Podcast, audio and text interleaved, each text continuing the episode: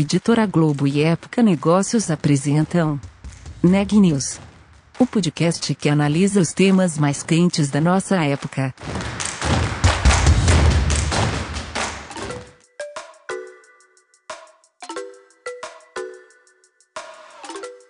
Olá pessoal, tudo bem? Meu nome é Renan Júlio e está começando mais um Neg News, nosso podcast com uma cobertura especial da pandemia do novo coronavírus. Hoje eu tô com Daniela Frabasile para conversar sobre o setor de micromobilidade e como a crise do novo coronavírus afetou essa área, esse setor. Dani, conta mais pra gente, por favor. Eu conversei com o Tomás Martins, que é CEO da Tembice, aquela empresa que opera as bicicletas laranjas que ficam espalhadas por cidades como São Paulo e Rio de Janeiro. Ele acredita que a micromobilidade deve ganhar muito agora num pós-pandemia. Isso porque as pessoas vão estar com medo ainda, com receio de aglomerações como metrô e ônibus e vão ver na bicicleta uma opção de transporte mais seguro. Na entrevista, ele também falou sobre um aporte que eles receberam em junho, um aporte de 47 milhões de reais, que vai ser usado para investir em aumentar a frota, na implementação de bikes elétricas e na tecnologia, especialmente na tecnologia presente no aplicativo e na coleta de dados deles. Vamos ouvir a entrevista?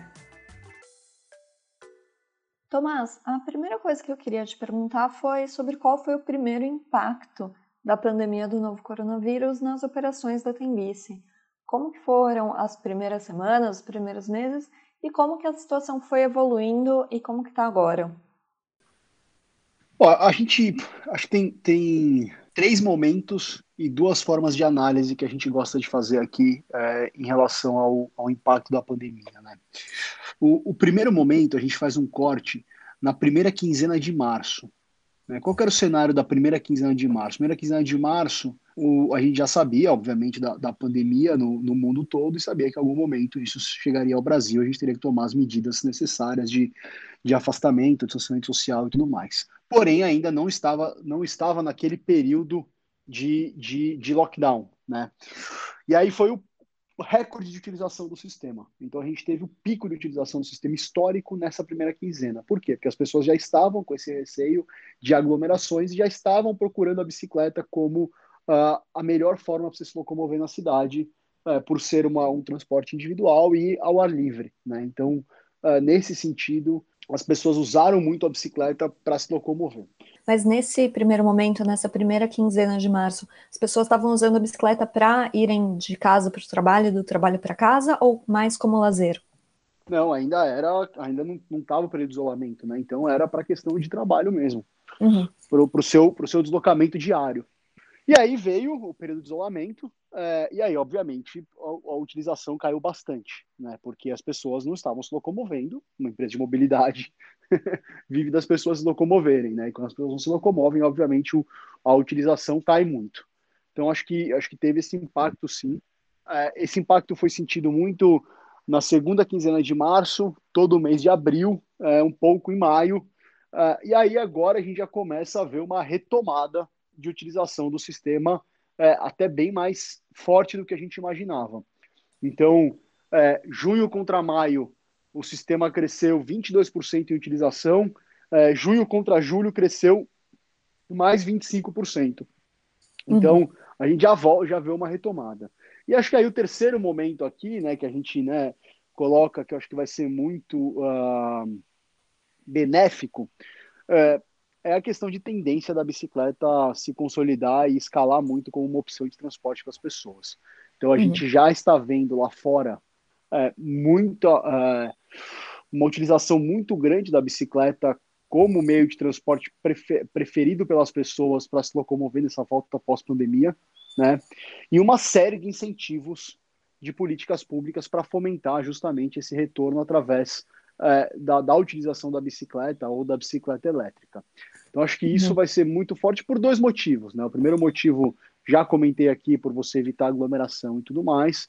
E o segundo motivo, que eu acho que é, que é super importante, que ficou muito claro neste período, pela questão ambiental. Né? Então, a gente conseguiu perceber o quanto que a, a, forma que a gente se locomove na cidade não é responsável pelas emissões de, de, de CO2 é, uhum no, no, no meio ambiente. Né? Então você pega, por exemplo, a Grã-Bretanha, ela bateu a meta de emissões dela de CO2 com as pessoas em casa por duas semanas.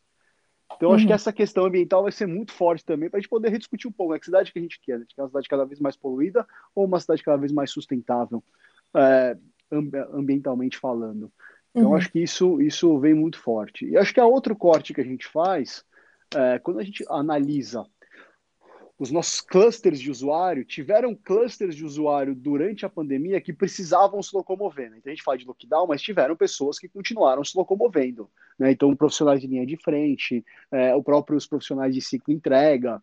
E dentro desses clusters, a utilização cresceu bastante. Então, a gente imagina que quando voltar novos clusters de usuários, também a utilização tende a crescer.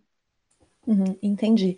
E nesse período de retomada, que ainda está a gente ainda está no meio da pandemia, é, faz muito sentido, de fato, que as pessoas busquem um, uma alternativa de transporte como a bicicleta. Mas, um, olhando mais para o longo prazo, você acha que esse é um novo hábito que se mantém mesmo depois que as pessoas não tiverem medo de pegar ônibus lotado, de pegar metrô lotado? Total. Acho que a, a gente é, a Tembice cresceu nos últimos dois anos, a gente aumentou em 10 vezes a utilização do sistema. A gente faz mais de 2 milhões de viagens por mês é, no sistema de bicicletas compartilhadas que a gente tem na América Latina. É, então, essa tendência de mudança de hábito já está nos últimos dois anos de forma bem acelerada.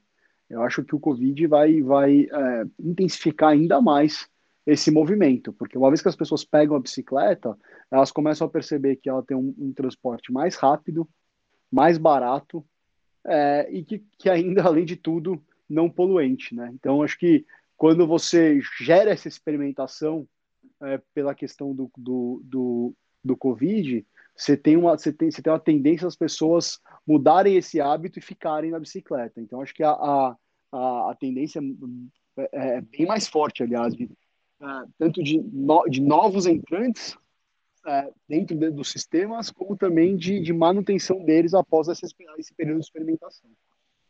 Uhum, entendi. Você falou agora dos novos entrantes. Nesses últimos meses, vocês têm visto mudar, algum, mudar de alguma forma o perfil dos usuários? Você falou que na primeira quinzena de março teve muita gente procurando bicicleta e agora profissionais da linha de frente, as pessoas que ainda precisam ir, ir trabalhar é, também estão usando bicicleta? Teve uma mudança de perfil do usuário de vocês? Não, não uma mudança de perfil. É, o que a gente começou a ver agora, um pouco mais recente, nesse último mês, é, foi uh, ainda pessoas que estão fazendo, estão em isolamento, né, então estão fazendo home office, mas que acabam pegando a bicicleta aí não para o seu deslocamento de trabalho, mas quase que como para um, uma opção de lazer. Então, uma coisa que a gente está enxergando um pouco, acho que as pessoas, de alguma forma, também depois de, de, de um período em casa, estão buscando ter algum tipo de atividade fora, e, e aí a, a bicicleta é, tem tido uma utilização maior nesse sentido. Mas acho que é uma coisa específica e, e, e momentânea. O que a gente acredita muito mesmo é que ela vai se consolidar dentro do perfil de utilização de trabalho. Uhum, entendi. E em junho vocês anunciaram um novo aporte. Isso já vinha sendo negociado antes da pandemia? Como que foi? É, tem sido raro a gente ver aportes grandes nesse período, né? Sim. É, a gente começou essa negociação desse aporte quase que no, no fim do ano passado, né? Então já, já vinha com essa negociação com, com os novos sócios é, e a gente finalizou ela é, agora nesse, nesse segundo trimestre. Então, mas, mas sim, já tinha aberto essas conversas é, um pouquinho antes. Uhum, entendi. E quais que são os planos aí para é, usar esse capital que entrou agora? O que, que vocês pretendem para os próximos meses? É, vocês falaram de expansão naquela época, como que estão os planos?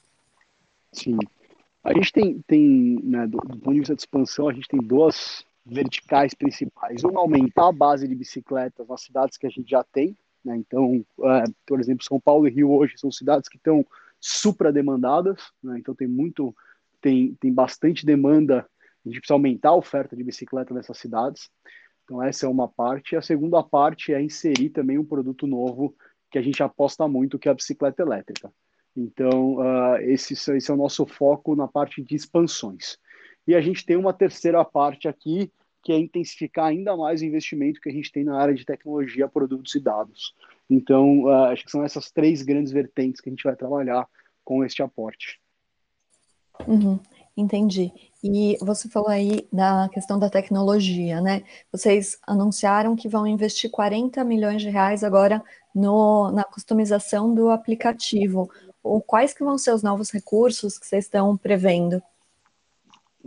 É, na verdade, são, são, a gente está fazendo esse investimento de forma completa, né? Então, tanto na parte de experiência do usuário, é, como também uh, na parte de uh, na parte de infraestrutura, na parte de tecnologia em si, uh, como também na parte de dados.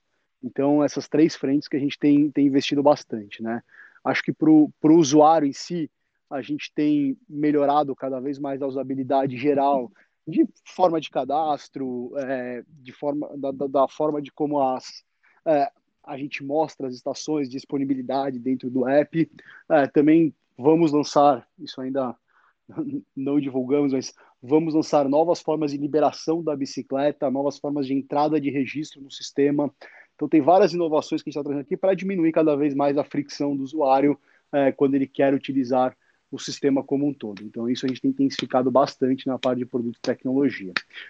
Uhum. E na parte de dados, eu acho que aqui é uma, é uma é um investimento que a gente já vem fazendo há um bom tempo, né? Mas que, que agora a gente vai ampliar bastante, porque acho que tem uma, uma um momento muito oportuno para poder trabalhar é, essas informações, esses dados, tanto para a empresa como também para as cidades e para a sociedade como um todo, né? Então eu acho que o que a gente é, veio construindo até hoje como negócio, né? Então, na questão da bicicleta compartilhada, é, de, de, ter um produto robusto, né? Um produto, né? um produto que tem estação, é, um produto que, que uma qualidade de bicicleta é, muito boa, todas as apostas que a gente fez, um modelo de negócio muito robusto é, e financeiramente sustentável, tendo parcerias estratégicas de médio e longo prazo, seja com Itaú, seja com o poder público. Acho que essas apostas que a gente fez trouxeram resultados muito legais até o momento, mas eu não tenho dúvida que os próximos dois, três anos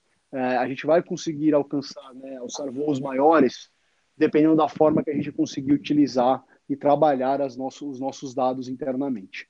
Então, é, a gente hoje aqui na Tembice deve ser uma das quatro maiores empresas de micromobilidade no mundo. É, uhum mas muito para e passo do que está acontecendo lá fora. Né? Então, acho que isso é muito legal e a gente tem bastante orgulho de ser uma empresa brasileira e estar tá muito para e passo com o que está acontecendo de desenvolvimento lá fora. E, e, acho que essa parte de dados é o que vai é, levar a mostrar um pouco de quem serão os, os, grandes players dessa indústria nos próximos dois anos. O que eu quero dizer com isso?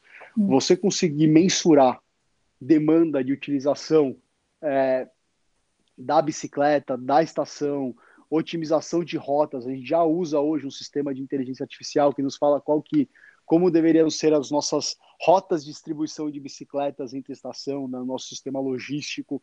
É, e além disso, entender cada vez mais quem é o nosso usuário, é, como ele se comporta, quais são os gatilhos que, que, que, fazem ele utilizar mais a bicicleta no seu dia a dia. Eu acho que trabalhar essas informações, tudo isso vai, vai esses dados é o que vão, vão nos colocar em outro patamar em relação ao negócio e mais do que isso, também trazer mais pessoas para esse universo da bicicleta e com que mais pessoas pedalem na cidade. Né? Então, acho que esse é um ponto muito importante. E o segundo ponto é como é que a gente trabalha isso também em parceria com sociedade civil, prefeituras e tudo mais. Então, eu sempre brinco aqui com o time de dados e, tecnologia que falo assim, meu, a gente vai chegar no nosso propósito aqui, o dia que a gente mostrar para a prefeitura aqui que vale a pena, através dos dados, você ter oito hum. faixas de, de bicicleta na Faria Lima e duas de automóvel, não duas de bicicleta e oito de automóvel. O dia que a gente conseguir mostrar isso através dos dados, qual é a eficiência que a cidade ganha, qual é a eficiência que as pessoas ganham no seu dia a dia, tendo uma infraestrutura dessa, a gente vai ter alcançado parte do nosso propósito. Então, acho que esse é um pouco do, do desafio que a gente vem trabalhando aqui nessa área de tech, produto e dados. Uhum, entendi. E hoje, o que, que você vê de maior obstáculo para um é, crescimento ainda maior da, da micromobilidade aqui na cidade de São Paulo? É a questão da infraestrutura? Eu acho que a gente evoluiu nesse sentido. reconhecer isso. Acho que a, a, gente evoluiu do ponto de vista de infraestrutura nos últimos anos, né? então aumentou-se muito a infraestrutura. Acho que a gente uhum. evoluiu do ponto de vista de sociedade, né? Então você tinha antigamente você teve, né? Você tinha uma discussão muito forte partidária sobre a ciclovia, né? Ah, Sim. ciclovia de fulano, ciclovia de ciclano e tal, sou contra, sou a favor, viu? Mas hoje em dia, dois anos depois dessa discussão, é, não importa quem esteja no governo, já está discutindo ampliação da infraestrutura, porque a própria sociedade se, se, se, é, se apropriou desse tema, né? Então, antigamente aquele cara que só pensava no carro, tudo mais, hoje em dia está usando bicicleta, patinete no meio da Faria Lima. Acho que a sociedade amadureceu e entendeu a importância da micromobilidade e desses novos modais na cidade como um todo. Acho que falta, sim, é, é, políticas mais efetivas né, e ações mais efetivas. Então, a gente discute muito a questão de ciclovia, é, de infraestrutura, mas, pô, existe uma série de políticas públicas que, que não necessariamente impactam em investimentos muito grandes. Então, pô, uhum. você tem políticas de, de traffic calm, né, então, que você chama de redução de velocidade na cidade, né, compartilhamento de vias. Então você não precisa construir uma ciclovia em toda a rua, mas se você diminui a velocidade, coloca a, a é, faixas é, compartilhadas entre o automóvel e a bicicleta, dando respeito e prioridade à bicicleta, ao ciclista, que é o, o, o mais fraco ali na, na ordem, né? Então acho que uhum. existem várias ações que poderiam ser feitas é, de, de quick wins, né? De, de ganho rápido e que a gente deveria, deveria conseguir implementar de forma mais efetiva. Mas eu acho que a gente está amadurecendo e, e, acho que essa é uma mudança mundial. Então, né, a prefeita de Paris, que se reelegeu agora, se reelegeu com um discurso de que você deveria chegar em qualquer lugar em 15 minutos. Né? Então, acho que uhum. toda essa discussão de cidade está tá amadurecendo o mundo afora e eu acho que a bicicleta vai desenvolver um papel muito importante nesse sentido. Uhum. Entendi. E queria falar um pouco também sobre o mercado como um todo. Nos últimos anos teve é, cresceu muito a concorrência no, no mercado de micromobilidade e muitos dos concorrentes de vocês focavam é, na questão dos, dos patinetes e das, e das bicicletas sem estação. É, por que, que você acha que o modelo da Tembice é melhor, esse modelo com estações, o que, que você vê de fortaleza nesse modelo de vocês? O jogo da mobilidade, né, o, o ele é um jogo de disponibilidade. Né? Então, as pessoas para usar, passarem a adquirir aquele hábito de se locomover através de um modal específico, seja aplicativos de carona, seja metrô, seja ônibus, seja bicicleta, eles têm que confiar é, naquela solução.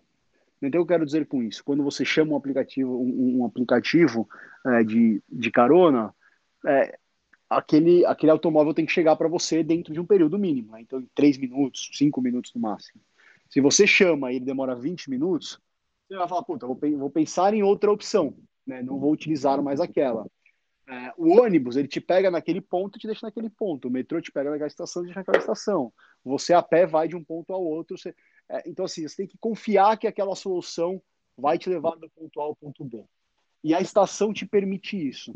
Então, hum. você com um sistema de estação bem pensado, você consegue criar um sistema logístico que garante a disponibilidade para os usuários. Eu consigo prever a demanda naquele ponto da estação, naquele momento. Então, acho que isso é um grande diferencial é, de você conseguir garantir para o usuário que ele tem disponibilidade de bicicleta naquele momento. Né? Então, acho que isso foi um, foi um diferencial muito importante. E quando você faz isso, você acaba trazendo um tipo, uma, uma, é, um grupo de usuários que é o grupo de usuários mais é, saudável para o negócio e para a própria cidade, porque são usuários que passam a usar aquilo no dia a dia. Uhum. Então, se você pegar São Paulo hoje, 90% da nossa utilização de São Paulo hoje, ela é dias de semana e horários de pico. A pessoa, para no horário de pico que ela quer se locomover, ela precisa confiar que aquela solução vai levar ela do ponto A ao ponto B, né? Então ela tá, tá apressada, tá atrasada, quer chegar logo no trabalho, quer ir para casa rápido, enfim. É, ela tem que confiar que ela está adotando um modelo de transporte que vai funcionar. E acho que a bicicleta com estação propicia isso, né? Justamente por essa questão da disponibilidade. Uhum. E o que vocês esperam para os próximos meses? Você falou que agora vocês já estão vendo um aumento novamente do número de usuários.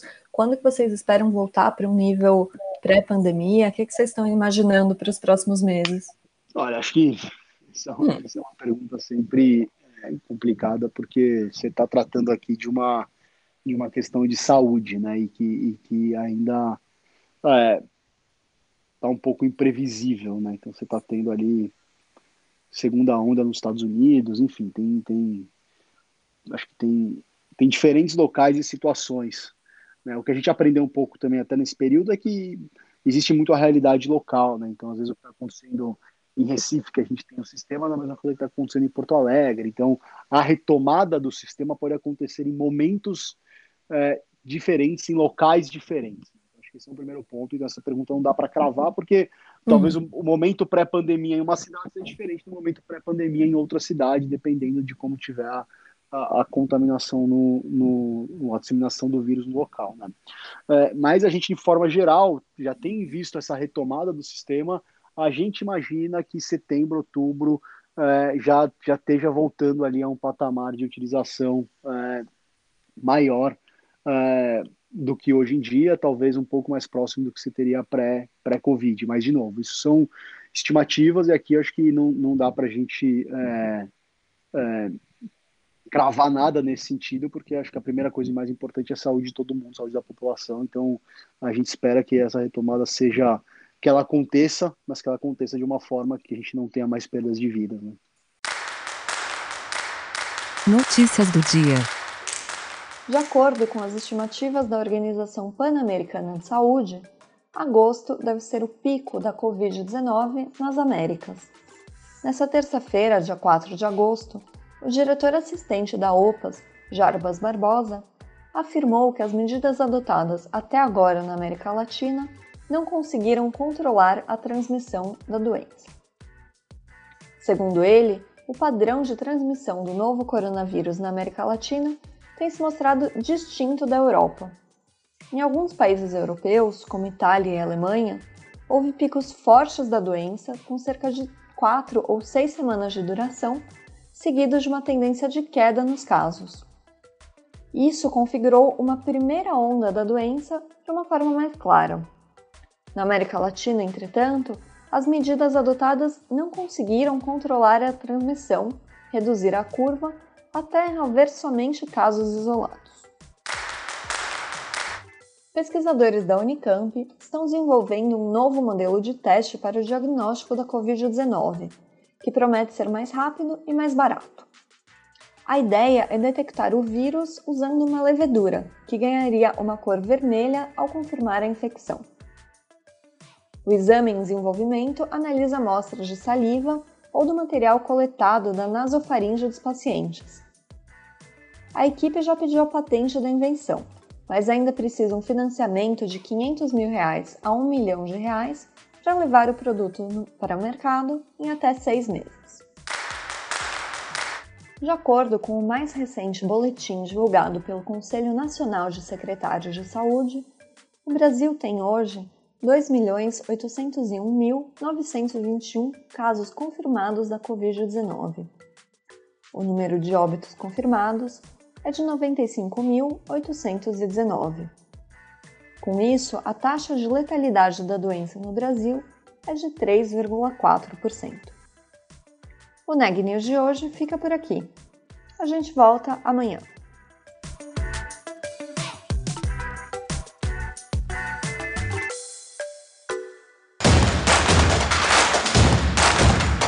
Esse podcast é um oferecimento de Época Negócios. Inspiração para inovar. Não deixe de conferir nossos outros podcasts. Presidente Entrevista Presidente. The Office. E os negócios da nossa época. Ouça, acompanhe, compartilhe. Vamos fazer deste podcast o nosso ponto de encontro.